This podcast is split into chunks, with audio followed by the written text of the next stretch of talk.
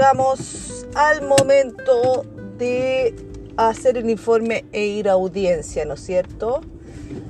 Eh, vamos a recordar algunos tips que son algo que sí o sí tiene que estar o no tiene que estar dentro del informe eh, para que estemos tranquilos al momento de ir a audiencia y para que sepamos finalmente que lo que nosotros le estamos informando al tribunal es efectivamente la información que se puede levantar respecto de un caso.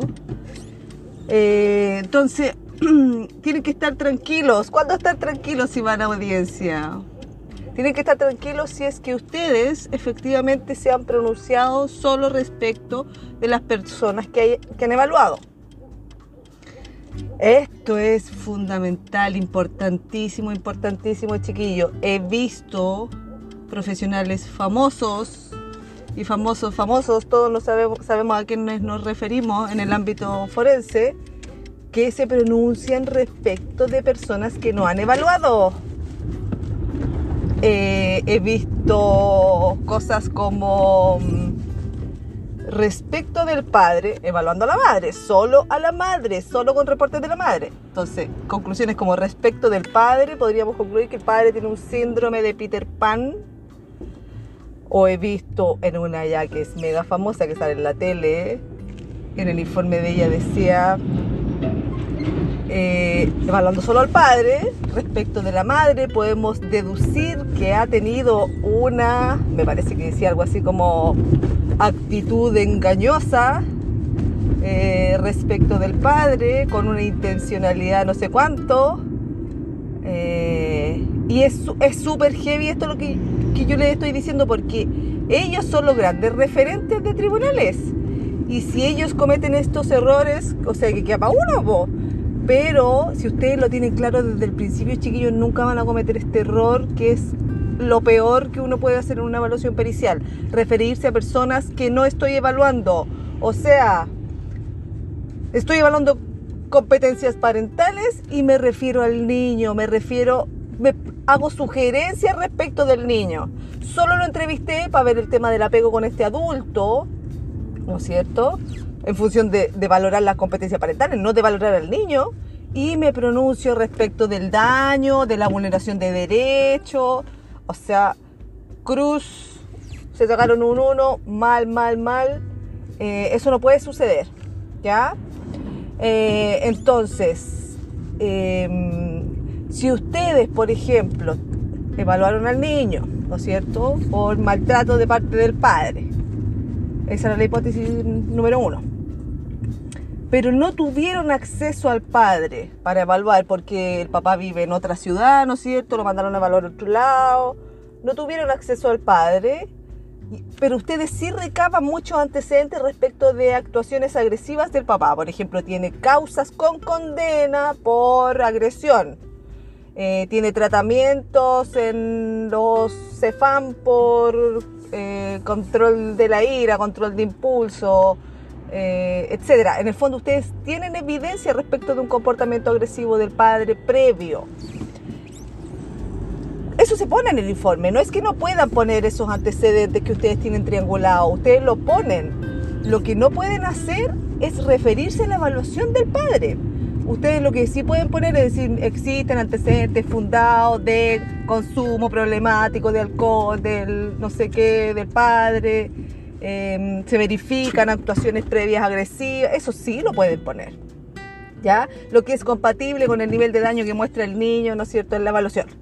Eso sí lo pueden poner. Lo que no pueden poner es el padre es una persona que tiene descontrol de impulso, valida la agresividad como forma de resolver el conflicto, no sé qué. Eh, ¿Se entiende la diferencia? Ya, entonces ese es error número uno. Y para mi gusto uno de los más graves y de los más comunes. Em, error número dos, no hacerse cargo del informe. ¿Qué significa? Darle es como que la familia escribiera el informe, no son ustedes. Entonces, eh, respecto de las redes familiares, no sé, cuando estamos hablando con redes, de redes, ¿no es cierto? La madre informa que tiene dos amigas con las que conversa todos los días y la ayudan cuando tiene problemas. Respecto de las redes institucionales, la madre refiere que va a la iglesia, que bla, bla, bla, bla. Eh, ¿Cuál es el problema de eso? El problema de eso, que eso es, en términos de valor pericial, es igual a cero. No tiene valor pericial. ¿Por qué? Porque en el fondo ustedes no tienen cómo triangular esa información. Eso es lo mismo que tomarle la declaración a, a la mamá. Eso es lo mismo que cuando la mamá va al tribunal y le, hacen una pregunta y la mamá responde. Los que tienen que responder en uniforme son ustedes. Por lo tanto, si están pensando en partir una frase diciendo la mamá dice que hay violencia, no sé qué, o que se lleva súper bien con su hija, o que la disciplina la ejerce de tal o cual manera, táchenlo al tiro. Ustedes son los que tienen que resolver la línea temática. Si la línea temática es disciplina, pondrán respecto de la disciplina, los antecedentes recabados, los resultados de las pruebas aplicadas, no sé, PSI, PMF, las coordinaciones realizadas, la evaluación de daño del niño, es compatible con el desarrollo de una disciplina autoritaria con uso de castigos físicos habituales del tipo ta ta ta ta ta. ¿Se entiende la diferencia? Las líneas temáticas, que en el fondo que son estos grandes temas de los cuales vamos hablando en el informe, se resuelven mediante mostrar cuál es la triangulación de la información. Así se resuelve. Yo vi esto, vi esto, vi esto, vi esto y puedo decir que esto ocurre de esta manera. Lo más, o lo más probable es que ocurra de esta manera. ¿Ya? Entonces ese es el error 2. El error 3, que es muy grave porque en el fondo puede hacerlo pueden hacer que ustedes incurran incluso como en un delito, ¿no es cierto? Para que ustedes no, para los que no saben, nosotros podemos ser perseguidos penalmente por lo que ponemos en el uniforme. El error 3 es reportar hechos. ¿Ya? Reportar hechos como que, están, eh, como que en el fondo como que ustedes lo hubieran presenciado el, que finalmente llega a la conclusión de que el acto jurídico ocurrió, que el hecho ocurrió, es el juez. Por lo tanto, todas estas cosas que ustedes ponen de la siguiente manera. Los papás se separaron porque el papá ejercía violencia contra la mamá, porque él consumía droga y era infiel con esta señora. Entonces esta señora se aburrió y, y se fue para la casa de su mamá. Eh, es súper grave ponerlo así, porque en el fondo, primero ustedes no estaban ahí, no tienen cómo corroborar los hechos. Segundo, si, esos datos que ustedes están entregando ahí no, no están triangulados, ustedes lo que están haciendo es mentir en este instrumento. Eso es lo que están haciendo.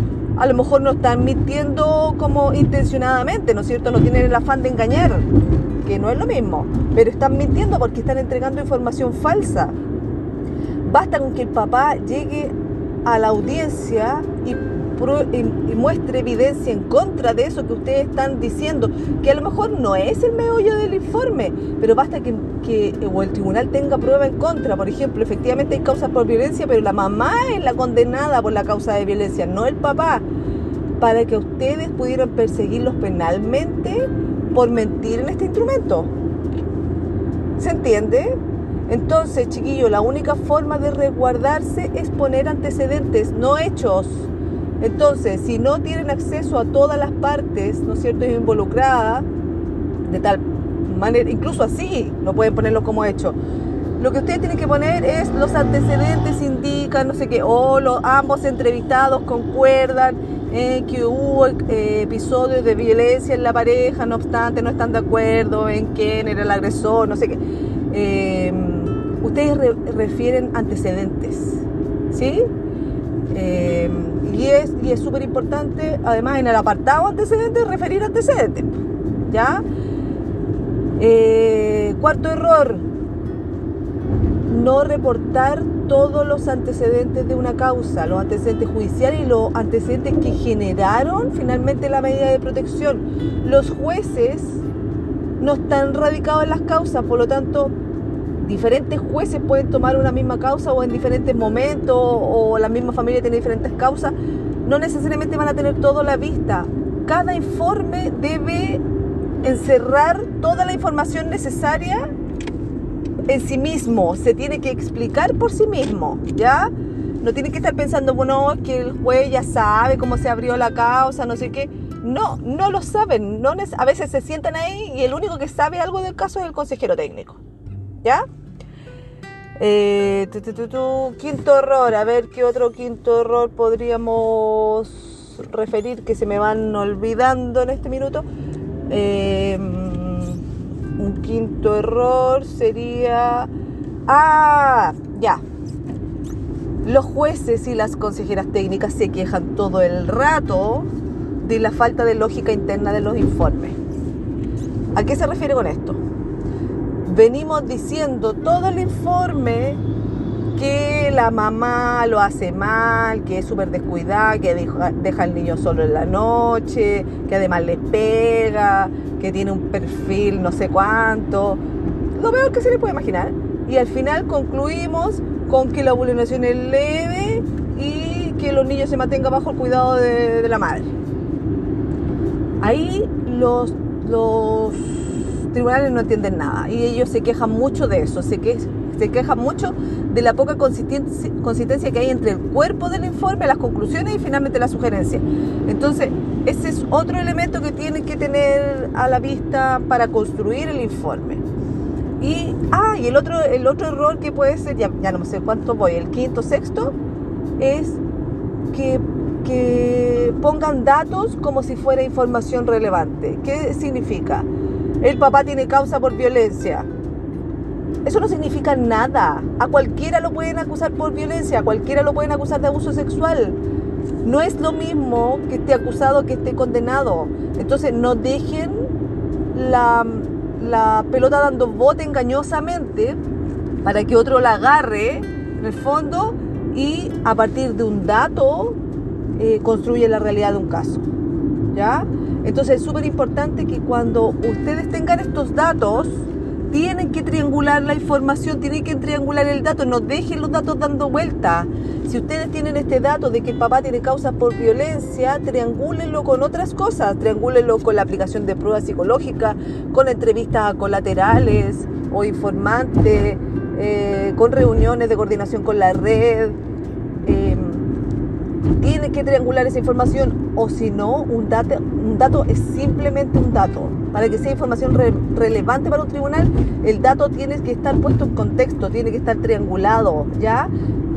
Nosotros somos prueba, nosotros constituimos prueba, por lo tanto, toda frase que está puesta en un informe pericial tiene que estar sustentada o tener em, evidencia que la respalde. Si no tiene evidencia que la respalde, tenemos que dejarla como como un dato que no pudimos cruzar o no tenemos evidencia. Voy a seguir en otro audio.